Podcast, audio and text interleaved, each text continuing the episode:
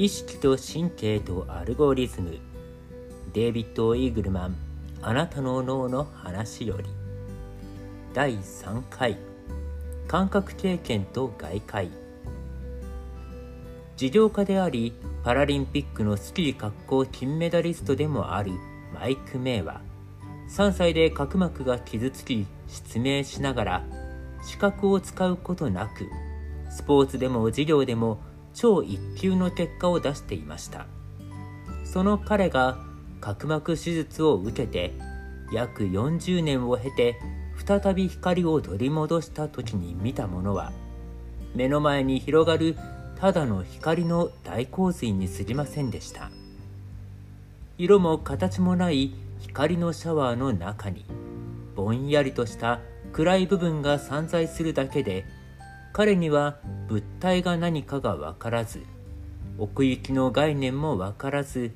光が戻る前よりもスキーは難しくなりました。今あなたの目の前に見えているものの色や形や奥行きは客観的に実在するものではありません。外界にあるのは太陽や電灯から放たれた光の反射だけで眼球を通して網膜が捉えているのは光の波です。それが電気化学信号に変換され脳内のニューロン間を駆け巡ることで色や形や奥行きが作られ感覚として経験されるのです。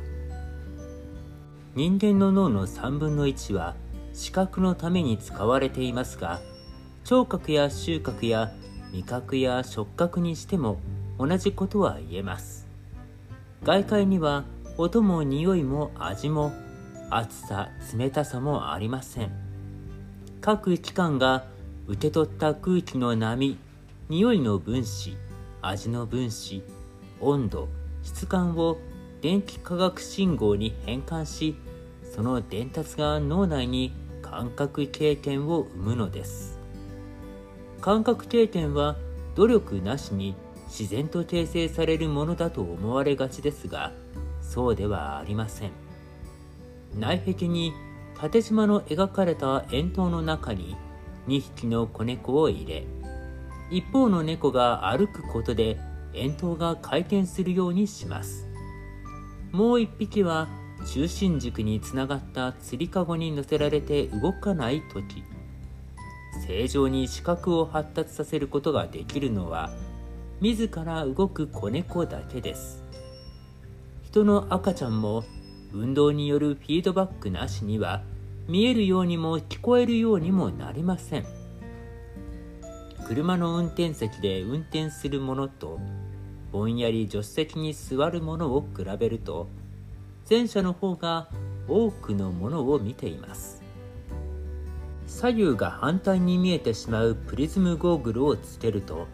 あるべきところにあるべきものがない世界で人の脳は混乱し吐き気さえ催すようです。ところがその状態で2週間も生活してみると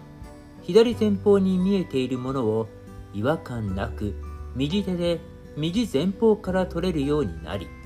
料理さえできるようになります。画家や写真家は美しい絵や写真を生み出すために観察力を全開にして風景を見ます。運動神経にとって有意義な情報を生み出そうとする努力が五感を発達させ脳内に意味を持った感覚を形成するのです。